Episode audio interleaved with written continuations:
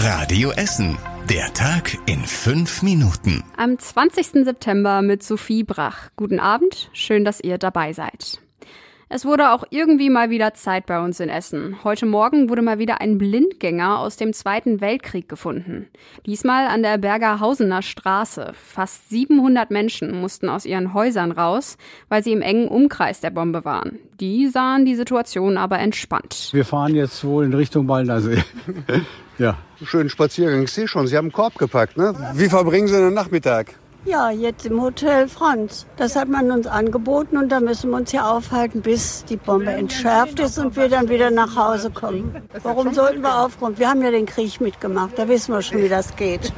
Außerdem war die A52 betroffen. Sie musste für kurze Zeit voll gesperrt werden.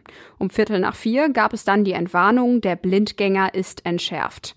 Und das ohne Probleme, obwohl die Bombe neun Meter tief in der Erde lag. Damit konnten alle Anwohner zurück in ihre Häuser und alle Straßensperrungen wurden aufgehoben. Neue Pläne für den Norden. Dass das alte Haus der Begegnung am Weberplatz in der nördlichen Innenstadt abgerissen wird, ist schon länger klar. Das Gebäude von 1910 kann nicht mehr saniert und gerettet werden, deshalb hebt die Stadt den Denkmalschutz auf. Aber seit heute ist auch klar, was stattdessen am Weberplatz entsteht.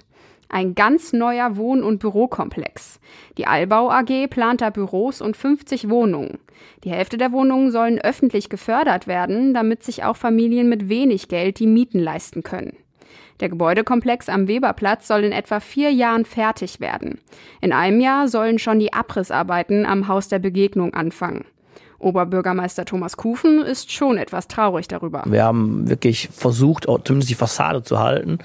Das ist nicht darstellbar und deshalb ist zumindest mein Wunsch aufgenommen worden vom Allbau, dass ähm, die Anmutung des Neubaus ähm, doch sehr stark erinnert an den ursprünglichen Proportionen und an der ursprünglichen Fassadengestaltung des ehemaligen ledigen Wohnheims Kaiser Wilhelm aus dem Jahre 1910. Ganz unumstritten war das Grundstück nicht. Vor gut einem Jahr haben es einige Aktivisten für mehrere Stunden besetzt und mit großen Plakaten gefordert, dass aus dem Haus ein antirassistisches Zentrum in Essen entsteht drei Wochen lang nichts essen, nur Vitamintabletten einnehmen, am Bundestag zelten und protestieren. Alles für das Klima. Das hat eine junge Frau aus Holsterhausen auf sich genommen. Sie war beim Hungerstreik in Berlin dabei. Dabei wollten junge Menschen die drei Kanzlerkandidaten zu einem Gespräch über das Klima zwingen. Aber jetzt musste die Essenerin aufgeben. Am Wochenende war eine andere junge Frau wegen des Hungerstreiks zusammengebrochen und musste ins Krankenhaus. Deswegen hat die junge Frau aus Holsterhausen aus psychischen Gründen für sich entschlossen, den Streik auch abzubrechen. Das hatten auch die Kanzlerkandidaten von den Demonstranten gefordert. Vom Eiergroßhandel in Berlin zum riesigen Chemieunternehmen im DAX. Das ist die Geschichte der Firma Brenntag. Sie sitzt seit 2017 in Rüttenscheid und ist ab heute offiziell vertreten im wichtigsten deutschen Aktienindex. Das liegt daran, dass der DAX von 30 auf 40 Unternehmen ausgedehnt wurde. So konnte der Chemiehandel nachrücken. Brenntag ist ein großer Global Player. Über 570 Standorte hat das Unternehmen weltweit. Seit dem Umzug nach Rüttenscheid macht der Chemiehandel jedes Jahr um die 12 Milliarden Euro Umsatz. Damit hat Essen jetzt drei Unternehmen im DAX, Brenntag, E.ON in Rüttenscheid und RWE in Altenessen. Bis vor fast genau einem Jahr war auch noch ThyssenKrupp im DAX vertreten, aber die Zahlen der Industriefirma sind zu schlecht geworden, deshalb ist sie rausgeflogen. So langsam müssen wir uns von dem Sommer, der so wirklich aber gar keiner war, verabschieden. Nicht nur, weil die Supermärkte schon Lebkuchen verkaufen, auch die Freibäder haben die Saison beendet. Mit Kettwig hat am Wochenende das letzte Freibad bei uns in Essen für den Winter zugemacht.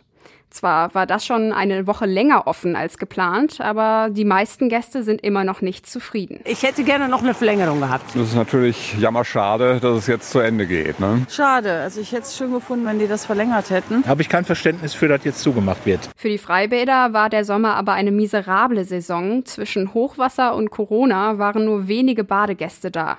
Die nächste Saison startet dann für die meisten Freibäder bei uns in der Stadt nächstes Jahr im April. Und zum Schluss der Blick aufs Wetter. Heute Nacht lockert die Wolkendecke von heute etwas auf. Morgen gibt's dann wieder einen Sonne-Wolke-Mix, aber mit etwas mehr Sonne als heute und maximal 19 Grad.